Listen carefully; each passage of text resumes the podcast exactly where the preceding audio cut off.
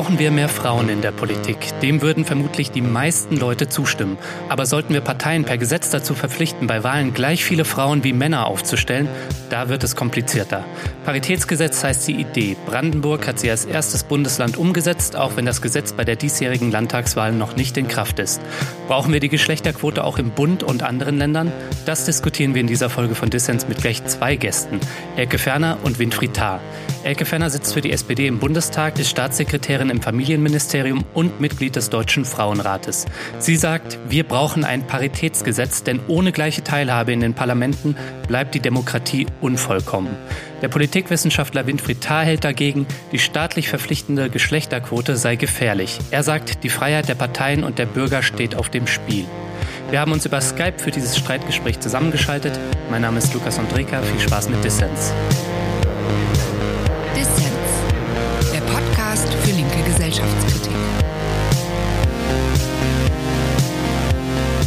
Ja, stellen wir uns mal eine Zukunftsvision vor. Ein Sonntagabend im Herbst 2021. In der Tagesschau wird die neue Sitzverteilung vom Bundestag verkündet. 350 Frauen und 350 Männer sitzen im neuen Parlament. Zustande gekommen, weil ein Paritätgesetz die Parteien dazu verpflichtet hat, gleich viele Frauen wie Männer aufzustellen. Herr Tarr, ist das nicht eine schöne Vision? Das ist eine, zunächst mal eine ganz unrealistische Vision, weil Sie dazu die Direktmandate abschaffen müssten. Und das wird natürlich nicht passieren. Das ist für mich wichtig, dass Frauen unbeschränkte Möglichkeiten haben, sich politisch stärker zu engagieren, wo immer es da noch Schranken und Hindernisse gibt.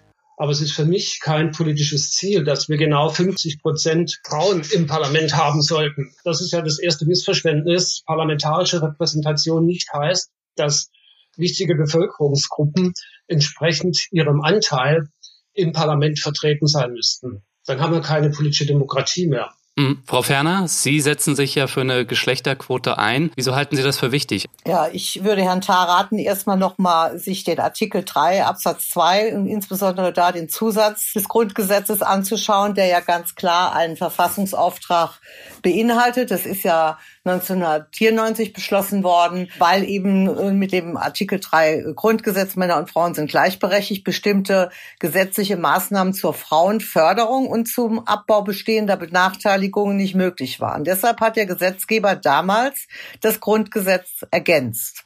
Und dieser Verfassungsauftrag ist immer noch nicht erreicht und deshalb äh, auch nicht in den deutschen Parlamenten.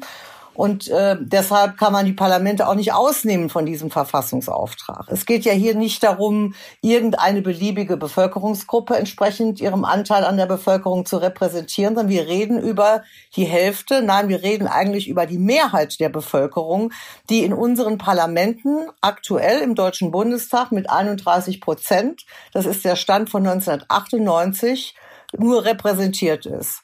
Und deshalb ist der grundsätzliche Unterschied zwischen Herrn Tarr und mir, dass es für mich schon ein politisches Ziel ist, dass Frauen und Männer nicht nur die gleichen Teilhabemöglichkeiten haben, sondern auch gleich teilhaben können. Das ist ein fundamentaler Unterschied. Aber bei politischen Wahlen gibt es ja immer noch den Wähler, der zwischen verschiedenen Kandidaten und Kandidatinnen auswählen darf. Und das Wahlergebnis von vornherein so gesetzlich festzulegen, dass die Zusammensetzung des Parlaments feststeht, das halte ich für eine absolut unzulässige Sache. Das tut glaube, ja ein Paritätsgesetz überhaupt nicht, Herr Tarr, denn nach wie vor haben die Wähler und Wählerinnen auch bei einem Paritätsgesetz die Wahl. Äh, es ist auch nicht richtig, was Sie sagen, dass man Direktwahlkreise nicht äh, quotieren kann. Natürlich kann man das. In Frankreich wird das beispielsweise bei den Departementwahlen gemacht.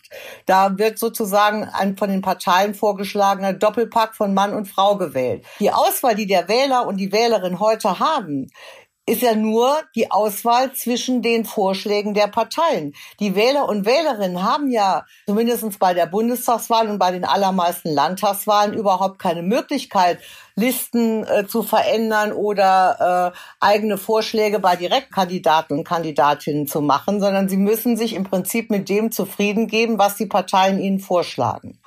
Und deshalb äh, brauchen wir ein Paritätsgesetz, damit eben auch die Parteien gehalten sind, sich an das Gleichheitsgebot des Grundgesetzes zu halten. Ja, was Sie jetzt machen, Sie teilen die Bevölkerung, die Bürger in zwei Untergruppen ein, die Frauen und die Männer.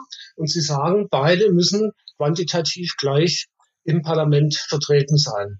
Das geht aber aus dem Artikel 3 in keiner Weise hervor. Nicht der Artikel 3 lautet Gleichheit vor dem Gesetz. Er sagt, alle Menschen sind vor dem Gesetz gleich und Männer und Frauen sind gleichberechtigt. Und auch so, wie Sie es gerade selber nochmal formuliert haben, lautet der Verfassungsauftrag, bestehende Benachteiligungen abzubauen. Sie können aber aus der Tatsache, dass Sie weniger Frauen im Parlament haben als Männer, nicht einfach kurzschließen, dass es auf eine Benachteiligung von Frauen zurückzuführen ist. Natürlich ist das auf eine Benachteiligung zurückzuführen. Ich weiß, weiß nicht, ob Sie parteipolitisch engagiert sind, aber ich habe das, ich habe das über 30 Jahre erlebt, wie qualifizierte Frauen, weil irgendwelche Männerseilschaften sich zusammentun äh, bei äh, Wahlen für Mandate und Nominierungen herunterfallen. Das hat doch nichts äh, äh, mit mit Gleichberechtigung zu tun. Natürlich gibt es Benachteiligungen. Alleine schon, wie Politik gemacht wird und die Vereinbarkeit von Familie, Beruf und Politik oder politischem Ehrenamt ist für Frauen natürlich viel viel schwerer zu bewerkstelligen bewerkstelligen als für Männer. Wenn ich kurz hier einhaken darf, damit die Hörer auch ein Verständnis bekommen. Es ist ja so, dass zum Beispiel im Bundestag die ungleiche Verteilung vor allem darauf zurückzuführen ist, dass Parteien wie die AfD und die FDP jetzt ins äh, Parlament eingezogen sind und gibt ja Parteien, die sich schon seit längerem geschlechterquotierte Listen gegeben haben. Die Grünen, die Linken und die SPD in gewissem Maße wären hier zu nennen. Frau Ferner, Sie möchten jetzt aber trotzdem die AfD, die FDP und die Union dann dazu zwingen, auch geschlechterquotierte Listen einzuführen. Es geht nicht nur um die Listen. Wir wollen, äh, dass sowohl die Listen als auch die Direktmandate äh, jeweils zur Hälfte verteilt werden. Und bei der Union ist es ja so, die Union hat ja noch einen schlechteren Anteil als die, äh, als die FDP. Die haben 19,9 Prozent Frauen Frauen in ihrer Fraktion. So, und wenn man sich dann mal anguckt, warum, dann ist es ganz klar, es kandidieren viel, viel mehr Männer in einem Direktwahlkreis. wenn man dann sich anschaut, wie, äh, wie die Mandate zustande kommen, dann äh, ist der Löwenanteil bei den Direktmandaten wird von den Männern geholt, auch bei der SPD. Und deshalb muss man an beiden Dingen ansetzen. Würden Sie eigentlich sagen, dass unser Parlament politisch gesehen keine hinreichende demokratische Legitimation hat, weil eben zu wenig Frauen repräsentiert sind und nicht gleiche Teilhabe an der Macht besteht? Ich würde sagen, zumindestens ist die Demokratie unvollständig, denn es kann nicht normal sein, dass die Hälfte der Bevölkerung noch nicht mal zu einem Drittel repräsentiert ist. Und wir sehen ja auch, dass bestimmte äh, gesellschaftliche äh, Prozesse und auch bestimmte gesetzgeberische Rahmenbedingungen, die geschaffen worden sind, eben auch nicht von alleine kommen. Dass Vergewaltigung in der Ehe beispielsweise erst 1997 ins Strafgesetzbuch aufgenommen worden ist, war zu verdanken einer fraktionsübergreifenden Fraueninitiative. Die Männer hätten es nicht gemacht alleine. Ja, ich möchte Frau Ferner da widersprechen. Der Hauptgrund, weshalb Frauen so wenig in Parlamenten äh, vertreten sind, liegt ja darin, dass sie insgesamt politisch sehr viel weniger aktiv sind. In allen im Bundestag vertretenen Parteien liegt der Frauenanteil bei den Mitgliedern insgesamt bei 28 Prozent.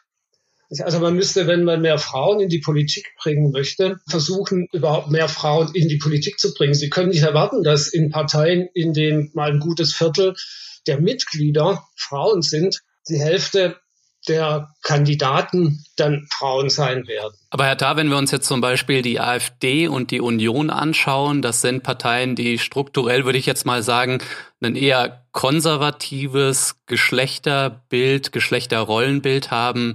Wie stellen Sie sich das denn vor, dass in solchen Parteien, ohne dass man sie irgendwie in die Richtung schiebt, wie stellen Sie sich das denn vor, dass diese Parteien zu mehr Geschlechter Gerechtigkeit kommen. Es ist natürlich auch das Recht von Parteien, ein eher patriarchalisches Familienbild zu vertreten, so wie es das Recht ist von äh, anderen Parteien, eine feministische Perspektive auf das Zusammenleben der Geschlechter zu vertreten. Das hat doch nicht der Staat einer Partei vorzuschreiben, welche Zielsetzung sie da haben will. Das da können, da können Sie ja gleich eine konservative Partei verbieten, wenn Sie, da, nein, wenn Sie das, das so tut, machen das wollen. Tut, ne? Nein, Entschuldigung, das tut er ja nicht. Ich meine, Sie haben ja durchaus in den konservativeren Parteien auch Frauen, die ein konservativeres Familienbild präferieren. Das hat ja nichts damit zu tun, dass man ihnen eine andere Politik vorschreiben will, sondern es geht darum, dass die Politik, für die sie stehen, von Männern und von Frauen repräsentiert wird.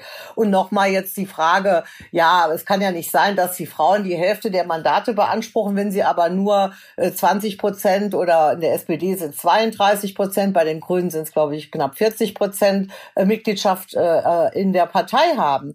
Die Parteien sollen ja keine Politik für ihre Mitglieder machen, die sollen ja Politik für die gesamte Bevölkerung machen. Das ist eigentlich der Anspruch, den politische Parteien haben. Und da jetzt äh, die Mandate doch deutlich weniger sind, als Parteimitglieder vorhanden sind, zumindest in aller Regel, dürfte es auch gar keine Schwierigkeiten machen, auch äh, entsprechend geeignete Frauen oder Männer äh, für die Mandate zu finden. Die Wahrheit ist, warum engagieren sich Frauen viel weniger in den Parteien? Die Frage, wie nämlich Politik gemacht wird, dass wir da eine Dauerpräsenzkultur haben, die das Arbeitsleben um einiges äh, schlägt und dass wir damit eben auch noch eine zusätzliche dritte Belastung haben, wenn es um die Vereinbarkeit von Familie und Beruf und dann noch politischem Ehrenamt gehen. Das hängt ja auch alles damit zusammen. Und deshalb glaube ich, muss man den Druck auch auf die Parteien erhöhen, dass sie gezwungen sind, auch ihre Arbeitsweise so zu verändern, dass die Möglichkeit überhaupt besteht, auch für Frauen oder Menschen, die auch andere äh, Verpflichtungen haben, als jetzt nur äh, sich parteipolitisch zu engagieren, dass sie auch mitbestimmen können und, und sich mit engagieren können und dann auch für ein Mandat kandidieren können. Was an dieser ganzen Argumentation das Problem ist, ist, dass Sie eine Gruppe der Frauen konstruieren und die Gesamtzahl der Mandate an diese beiden Gruppen, Männer und Frauen, verteilen wollen. Das ist ja sehr schön passiert in diesem Paritätsgesetz in Brandenburg mit der absurden Konsequenz, dass man das sogenannte dritte Geschlecht dann zwingt, sich einer dieser beiden Gruppen zuzuordnen. Das ist kein gerechtigkeitstheoretisches Problem, der im Parlament sitzt, sondern Parlamentssitze werden durch politische Wahlen vergeben auf Grundlage politischer Gleichheit. Und das unterminieren Sie mit dieser Argumentation. Und Sie können, glaube ich, kein vernünftiges Argument anführen, warum das dann letztlich nur für Frauen gelten soll und nicht auch für andere benachteiligte Gruppen. Ich kann ja auch argumentieren, dass Menschen mit Migrationshintergrund sehr stark unterrepräsentiert sind in den deutschen Parlamenten. Dann schreibe ich den Parteien auch noch vor, dass sie in einem bestimmten Zahlenverhältnis Repräsentanten von Menschen mit Migrationshintergrund aufstellen. Und das kann man ja so weiterführen. Ne? Ja, es ist aber, ist aber eher, eher ein Hilfsargument, muss ich ehrlich sagen. Denn außer bei der Gruppe der schwulen Männer sind in allen gesellschaftlichen Gruppen auch Frauen vertreten. Ja, aber sie, sie garantiert doch nicht, dass äh, durch die Frauenquote mehr Migranten im Parlament sind oder dass Religionsgemeinschaften dann entsprechend vertreten sind. Die Voraussetzung ihrer ganzen Argumentation steht doch darin zu sagen, was Artikel 3 festlegt, alle Menschen sind vor dem Gesetz gleich und dass deswegen auch alle gleichermaßen im Parlament vertreten sein sollen. Und dann teilen sie die, die, Bevölkerung in Gruppen ein. Ich rede von Artikel 3 Absatz 2 Grundgesetz und dem Zusatz dazu. Also Frauen und Männer, Männer und Frauen sind gleichberechtigt und der Staat wirkt auf die Beseitigung bestehender Nachteile hin. Und das ist schon etwas anderes als jetzt nur der, die Aussage, alle Menschen sind vor dem Gesetz gleich. Wir haben ein, ein Defizit, was die Frage der Geschlechtergerechtigkeit in unserer Gesellschaft angeht, und zwar ein gewaltiges, auch im Vergleich zu anderen europäischen Ländern. Und deshalb haben wir damals diesen Zusatz gemacht, damit eben auch gesetzliche Maßnahmen zur Frauenförderung möglich sind und grundgesetzlich abgesichert sind. Und dieses Paritätsgesetz ist eine solche Maßnahme.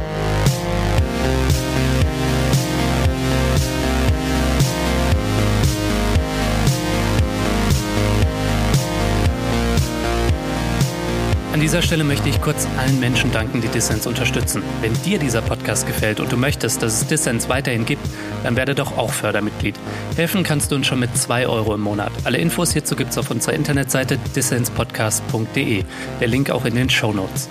Als Fördermitglied tust du nicht nur was Gutes, nein, es winken auch Bonusinhalte. Werde also Fördermitglied zum Start von Dissens, kannst du uns 30 Tage kostenlos testen.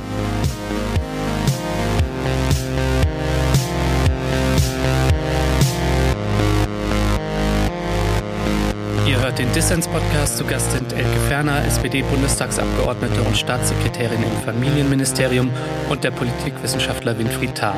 Unser Thema, brauchen wir eine Geschlechterquote in der Politik? Frau Ferner, können Sie dennoch noch mal auf den Punkt eingehen, diese Befürchtung, dass wir das wird ja auch gern dann das Ständeparlament oder Ständewahlrecht angeführt. Also die Befürchtung, dass wir äh, wenn wir jetzt der gleichen Teilhabe von Frauen Tür und Tor öffnen, dass wir uns dann auch darüber unterhalten müssen, dass wir Menschen mit Behinderungen, Altersgruppen, Menschen aus Einwandererfamilien, Arbeiter, Arbeitslose etc. pp, dass wir äh, da auch für eine gleiche Repräsentation sorgen müssen. Also wie würden Sie dem Argument begegnen? Dem Argument begegne ich damit, dass in all diesen genannten Gruppen Frauen auch vertreten sind und äh, durchaus man äh, das eine mit dem anderen verbinden kann. Man braucht aber für die anderen keine Quote. Die Frauen sind mehr als die Hälfte der Bevölkerung und insofern glaube ich, ist es nicht eine Anmaßung zu sagen, dann sollen sie aber wenigstens zur Hälfte auch äh, in den Parlamenten vertreten sein. Wir haben übrigens schon eine Quote im deutschen Wahlrecht, die nicht für Verfassung verfassungswidrig erkannt worden ist, nämlich eine Regionalquote. Es werden vor,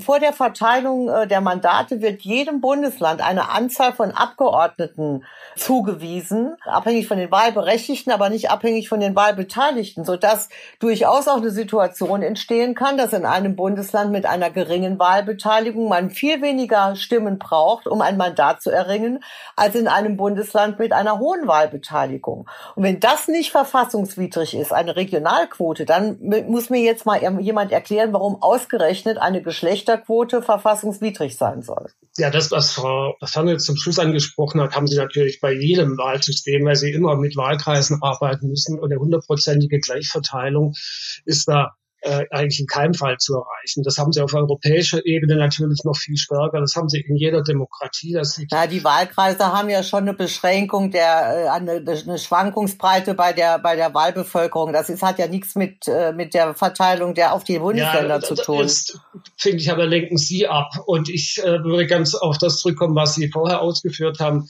zu Frauen. Und ich glaube, es ist ein schwaches Argument zu sagen, dass Frauen deswegen eine Sonderstellung einnehmen gegenüber anderen benachteiligten Gruppen, weil sie mehr als 50 Prozent der Bevölkerung ausmachen. Äh, sie konstruieren da ein Kollektiv und schreiben dem durchgehend eine bestimmte Benachteiligung zu, die für das Kollektiv insgesamt so ja auch gar nicht zutrifft. Ja, natürlich treffen sondern die einen großen Teil dieser, großen Teil dieser äh, der Individuen in diesem Kollektiv zutrifft. Das ist eine andere Sache, ähm, die bei dieser ganzen Debatte meines Erachtens zu, zu kurz kommt. Es geht ja im Artikel 3 um die Gleichheit vor, vor dem Gesetz und es geht um den Schutz vor Benachteiligung. Und benachteiligt sind immer Individuen und sie werden benachteiligt, weil sie einer bestimmten Gruppe angehören. Aber es ist nicht umgekehrt eine Gruppe, die benachteiligt ist. Und ich kann nicht daraus, dass ein Prozentsatz nicht erreicht ist, der der Bevölkerung entspricht, auf eine generelle Benachteiligung schließen.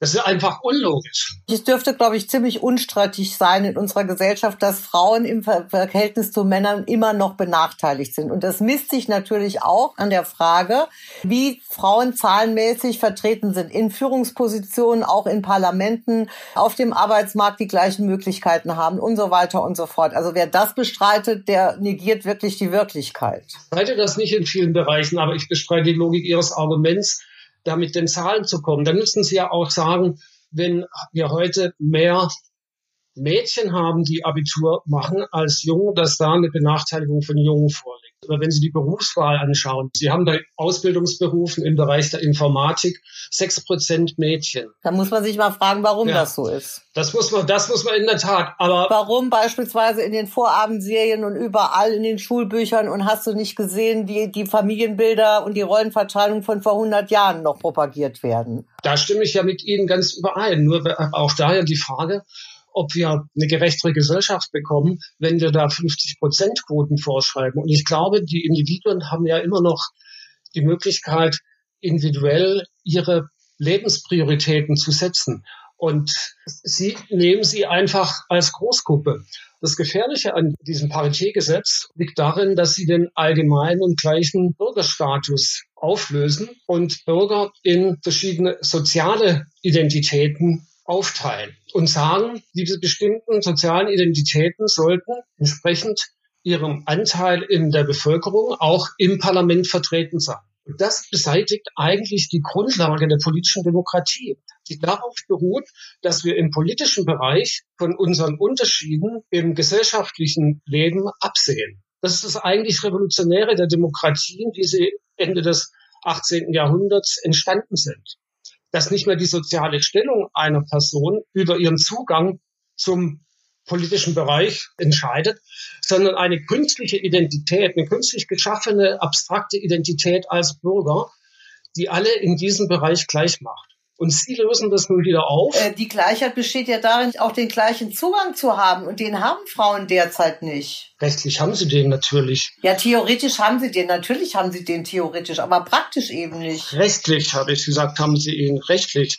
Und nun kann man überlegen, wie man praktische Hindernisse beseitigt oder minimiert.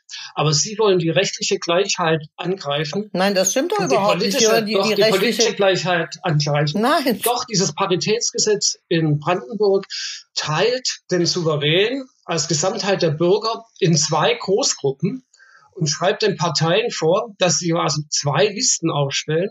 Eine mit Männern für die eine Großgruppe und eine mit Frauen für die andere Großgruppe.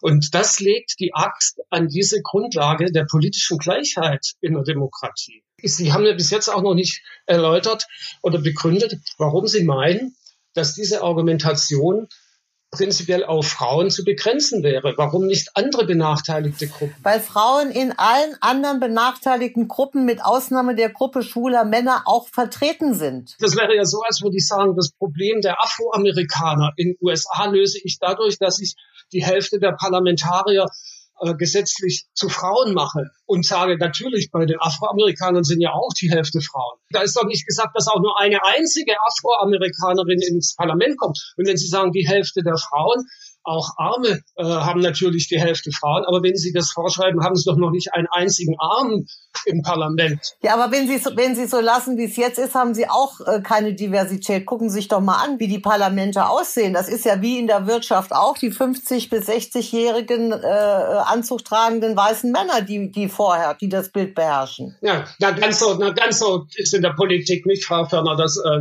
da übertreiben Sie jetzt so ein bisschen. Dann gucken Sie mal in die Reihen von FDP und von AfD, wie es da aussieht. Da wird es Ihnen aber wirklich, wird es Ihnen wirklich anders, wenn Sie da reingucken. Ja, da stimme ich mit Ihnen jetzt überein. Da können wir uns, glaube ich, einig werden. Äh, aber Sie können ja nicht bestreiten, dass die letzten Jahrzehnte, was die Präsenz von Frauen in der Politik und auch in einflussreichen politischen Positionen anbelangt, erhebliche Fortschritte gemacht wurden. Ja, aber Herr Thal, wir haben jetzt 100 Jahre lang Frauenwahlrecht. Sollen wir noch mal 100 Jahre warten, bis Frauen dann endlich mal irgendwo auf Augenhöhe angekommen sind? Also ich möchte das gerne zu meinen Lebzeiten noch erleben dann sollen wir das auch politisch durchzusetzen versuchen, aber nicht rechtlich über ein Paritätsgesetz. Das ist ein grundsätzlicher Unterschied, ob man versucht, in gesellschaftlichen Positionen Parität zu erreichen das führt übrigens in Einzelfällen auch zu Ungerechtigkeiten. Aber da kann man sagen, das ist ein wichtiges gesellschaftspolitisches Ziel, dass, wenn ich jetzt mal von meinem Bereich ausgehe, an der Universität mehr Frauen auch in Professorenpositionen kommen. Genau. Gut. Bei politischen Positionen ist da aber eine ganz andere Sache involviert. Und das ist das Problem mit dem Paritätsgesetz. Sie können nicht bei einer Wahl staatlich vorgeben, wie die zur Wahl antretenden ihr Personal auszuwählen haben. Das scheint mir ein ganz Nein, elementarer das, Eingriff in die politische Freiheit und Gleichheit zu sein. Die Frage ist ja, wenn das ein Eingriff darstellt, ich sehe das nicht so. Ich meine, wir haben in der SPD haben wir äh, eine Quote für die Listen. Natürlich gibt's immer welche, die sagen, jetzt haben wir aber zu wenig Männer. Äh, so what? Also die ganzen Jahre über waren es eben mehr Männer. Jetzt sind es mal ein paar mehr Frauen, aber nicht mehr Frauen als Männer. Die Abwägung, die man treffen muss, ist die Frage, hat das Gleichstellungsgebot aus Artikel 3 Grundgesetz, rechtfertigt das eine Reduzierung der, der Freiheit der Parteien? Ihre Kandidaten und Kandidatinnen aufzustellen. Wir reden ja jetzt nicht über die Freiheit der Wähler und Wählerinnen. Doch, die ist natürlich davon heute, betroffen. Nein, die eingeschränkt ist durch die Vorauswahl, die die Parteien treffen. Die Wähler und Wählerinnen können nur das nehmen, was die Parteien ihnen anbieten. Nicht mehr und nicht weniger. Und das würde sich auch bei einem Paritätsgesetz nicht ändern. Doch, es würde sich natürlich insofern ändern, als sie ausschließen, dass eine also eine rechte Partei wie die AfD überwiegend mit Männern antritt und dann von einem Wähler, der dieses Weltbild teilt, auch gewählt wird. Das würden Sie ausschließen. Und da können Sie sagen, dann trauen Sie dem nicht nach, dass diese Wahlmöglichkeit dann nicht mehr gibt. Aber ich würde dagegen halten, Sie gehen da, äh, Sie begeben sich da auf eine sehr gefährliche, schiefe Ebene, ja gut, bei, der Sie, bei der Sie ein bestimmtes, ein bestimmtes Bild den Parteien vorgeben und äh, die politische Freiheit, die ja darin bestehen kann, auch als reine Frauenpartei anzutreten oder eben als eine Partei anzutreten, die ein konservatives Weltbild vertritt und äh, eher patriarchal orientiert ist. Das wollen Sie auf, äh, diese Freiheit wollen Sie beseitigen. Äh, gut, die Freiheit endet ja da, wo die Freiheit des anderen äh, eingeschränkt wird, zumindest nach meiner Auffassung. Und äh, vor allen Dingen endet die Freiheit der Parteien da, wo das Grundgesetz äh, äh, andere Ziele hat. Und das Grundgesetz hat das Ziel, dass äh, die Benachteiligung von Frauen in unserer Gesellschaft äh, beendet wird und überwunden wird. Daran müssen auch die Parteien, die politischen Parteien mitwirken. Wenn sie das nicht wollen, das ist, sei, ist ihnen unbenommen, dann dürfen sie aber auch nicht das Privileg der Parteien in Anspruch nehmen. Ich denke, es wird auch maßgeblich darauf ankommen, wie die gesellschaftlichen äh, Stimmungsverhältnisse natürlich sind. Aber ich merke, es ist natürlich eine, eine Güterabwägung, wo Sie jetzt streiten und wo Sie nicht zusammenkommen. Herr Tarr, der für die der die freie Wahl und äh, die Freiheit der Parteien eingeschränkt sieht und Sie, äh, Frau Ferner, die äh, ja, Gleichstellung von Mann und Frau, die im Grundgesetz durch den Staat gefördert werden soll, durch das jetzige Wahlrecht eingeschränkt sieht. Ich würde ganz gern einmal, wenn Sie nichts dagegen haben, kurz über den deutschen Tellerrand hinüberschauen. Und zwar gibt es ja weltweit einige Länder, die ein Paritätgesetz haben bereits. Und wir schauen ja gerne von Deutschland aus zu unserem Nachbarn Frankreich. Dort gibt es bereits seit vielen Jahren ein Reißverschlussverfahren. Männer und Frauen wechseln sich auf den Kandidatenlisten der Parteien ab.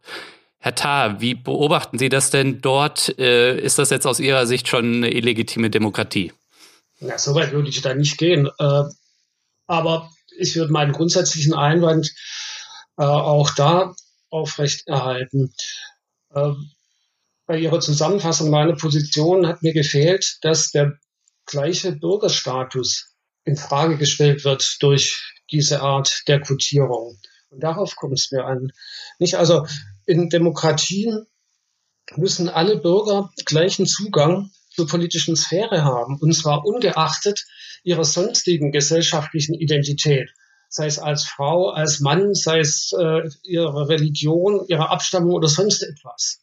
Und wenn wir anfangen, staatlicherseits eine Zusammensetzung des Parlaments vorzuschreiben, die der Zusammensetzung der Bevölkerung entspricht, dann heben wir das auf.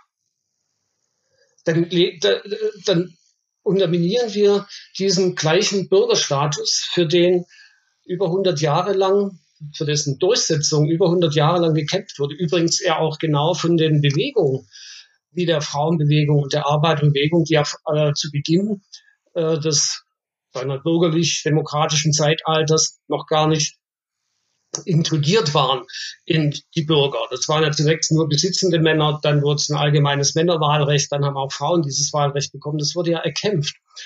Aber da wurde erkämpft, dass alle ungeachtet ihres Hintergrunds die gleichen politischen Rechte haben. Und jetzt spezifizieren wir diese Rechte nach der Zugehörigkeit zu einer vorpolitisch konstituierten, einer gesellschaftlichen Gruppe.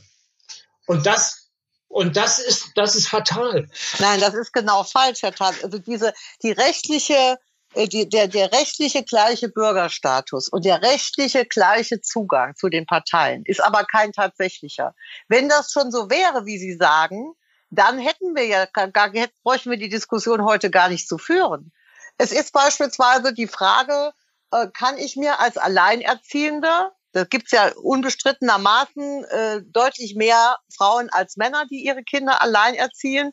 Kann ich mir es beispielsweise leisten, Mitglied einer Partei zu sein? Habe ich die Zeit, um zusätzlich zu meinem Job, zur Kinderbetreuung, zur Beschäftigung mit dem Kind, zu meinem Haushalt mich noch politisch engagieren zu können? Das Gleiche trifft im Übrigen auch auf äh, auf äh, Frauen zu, die in einer Partnerschaft leben, weil, äh, weil Frauen, das ist zumindest meine Erfahrung von fast 40 Jahren Parteiarbeit, äh, mit einem anderen Anspruch daran gehen. Die sagen nicht, wir drehen jetzt mal eben die Rollen um. Mein Mann managt den Haushalt, kümmert sich um die Kinder und die Familie, wenn irgendwas brennt. Und ich kümmere mich dann auch um, um das politische Ehrenamt und, äh, äh, und vielleicht auch noch um ein politisches Hauptamt. So funktioniert das ja nicht. Und im ja, Übrigen, im Übrigen äh, ist es halt auch einfach so, dass äh, die Frage, wann Parteien ihre Sitzungen machen, wie sie ihre Sitzungen machen, dass eben eine Dauerpräsenz erwartet wird, Projektarbeit nicht möglich ist und so. Das ist alles auf die männliche Biografie zugeschnitten. Und deshalb haben wir im Ergebnis dann auch so viele Männer in den Parlamenten, weil natürlich diese Voraussetzungen äh, die dadurch bestehen, äh, von den Frauen kaum erfüllt werden können. Und deshalb müssen auch Parteien ihre, äh, äh ihre, äh, ja, ihr Gebaren ändern, wie, wie ihre Mitglieder auch teilhaben können an dem politischen Willensbildungspro Willen, Willensbildungsprozess. Ja, das würde ich ja alles unterschreiben, was Sie da sagen. Aber Sie werden ja mit einem Parität, Paritätgesetz wie es in Brandenburg beschlossen wird, nicht eine alleinerziehende Mutter mehr ins Parlament bringen, sondern sie werden die Frauen ins Parlament bringen, die gerade nicht in so einer solchen Situation sind. Sie werden die akademisch gebildeten, äh, entweder allein oder ohne Kinder lebenden zusätzlich ins Parlament bringen. Sie müssen, wenn Sie das äh, diese Probleme, die Sie gerade aufgezählt haben, lösen wollen, nicht ein Paritätgesetz machen, sondern Sie müssen dann die Strukturen der Parteien und des politischen Betriebs ändern. Und wie, wie, wie kann man das machen, wenn Sie den Punkt vielleicht noch ausführen können? Das würde mich auch interessieren. Also ich meine, äh, die Annahme von Frau Ferner ist ja, dass eine Geschlechterquote in den Parlamenten die Parteien dazu zwingen wird, all diese Probleme des politischen Prozesses, ähm, die Frauen äh, strukturell eben benachteiligen, die Parteien darüber zu zwingen, dann da Maßnahmen zu ergreifen. Und ich habe bei Ihnen, Herr Taber, ja rausgehört, dass Sie es auch wünschenswert fänden, wenn wir eine mehr geschlechtergerechte Verteilung in den Parlamenten oder den Parteien haben. Ähm, aber dass Sie es eben nicht über über, über so eine Quote ähm, machen möchten. Was wären denn Alternativen? Vielleicht mal so gefragt. Ich bin äh, seit 1980 Mitglied der Partei der Grünen. Ich weiß jetzt nicht mehr genau, ab welchem Jahr die Frauenquote eingeführt wurde, aber es ist sicher schon ein Vierteljahrhundert. Das ist Parteien ja unbenommen. Ich wehre mich ja nur dagegen zu sagen, dass es staatlicherseits vorgegeben wird, in welcher Reihenfolge beziehungsweise welcher Zusammensetzung Parteien Kandidatinnen und Kandidaten aufzustellen haben ob die Quotierung tatsächlich das erreicht hat, was äh, Frau Ferner gerade für erstrebenswert gehalten hat, nicht, dass die, die politische Kultur in den Parteien sich ändert, dass die Sitzungstermine anders gelegt werden und so. Das wage ich ein Stück weit zu bezweifeln. Da hat sich manches vielleicht schon verbessert, aber zunächst mal führt eine Quotierung dazu, dass die Frauen zum Zug kommen, die nicht unter diesen Doppelt- oder Dreifachbelastung leiden. Das ist überhaupt keine Frage. Und das gönne ich denen ja. Das ist ja gar nicht mein Problem. Aber das, äh, sie nehmen dafür eben in Kauf, dass sich die politische Freiheit und Gleichheit auf der Demokratie basiert, doch in einem erheblichen Maß. Für Privilegierte ist Gleichberechtigung eine Benachteiligung. Und so kommt mir jetzt ein bisschen auch Ihre Diskussion vor. Frau Ferner, Herr Tha, es bestehen grundlegende Meinungsverschiedenheiten, was aber auch nicht verkehrt ist. Äh, wir leben in der Demokratie und hier in dem Podcast wollen wir den Dissens ja auch pflegen. Zum Abschluss würde ich Ihnen ganz gerne jeweils eine kurze Frage stellen, auf die Sie mir eine kurze Antwort geben, wenn Sie nichts dagegen haben. Frau Ferner, vor 100 Jahren haben Frauen das Wahlrecht erkämpft. Was werden Frauen in den nächsten 100 Jahren erkämpfen? Frauen werden hoffentlich äh, in den nächsten 10 bis 15 Jahren äh, die tatsächliche Gleichberechtigung auf allen Ebenen, auch in der Politik, erkämpft haben. Gut. Herr Tarr, was können wir als Männer tun, um Frauen auf dem Weg zu mehr Gleichberechtigung zu unterstützen? Ja, ich glaube, dass da in einzelnen Parteien bereits sehr viel erreicht wurde und dass Männer da zum Teil auch schon gelernt haben, sich hin und wieder etwas zurückzunehmen. Und wenn Sie an die politische Kultur bei den Grünen, vielleicht ein Stück weit auch bei der SPD denken, dann glaube ich, da kann man sagen, dass für Frauen da heute schon sehr gute Chancen bestehen, politisch sich zu betätigen und aktiv zu werden.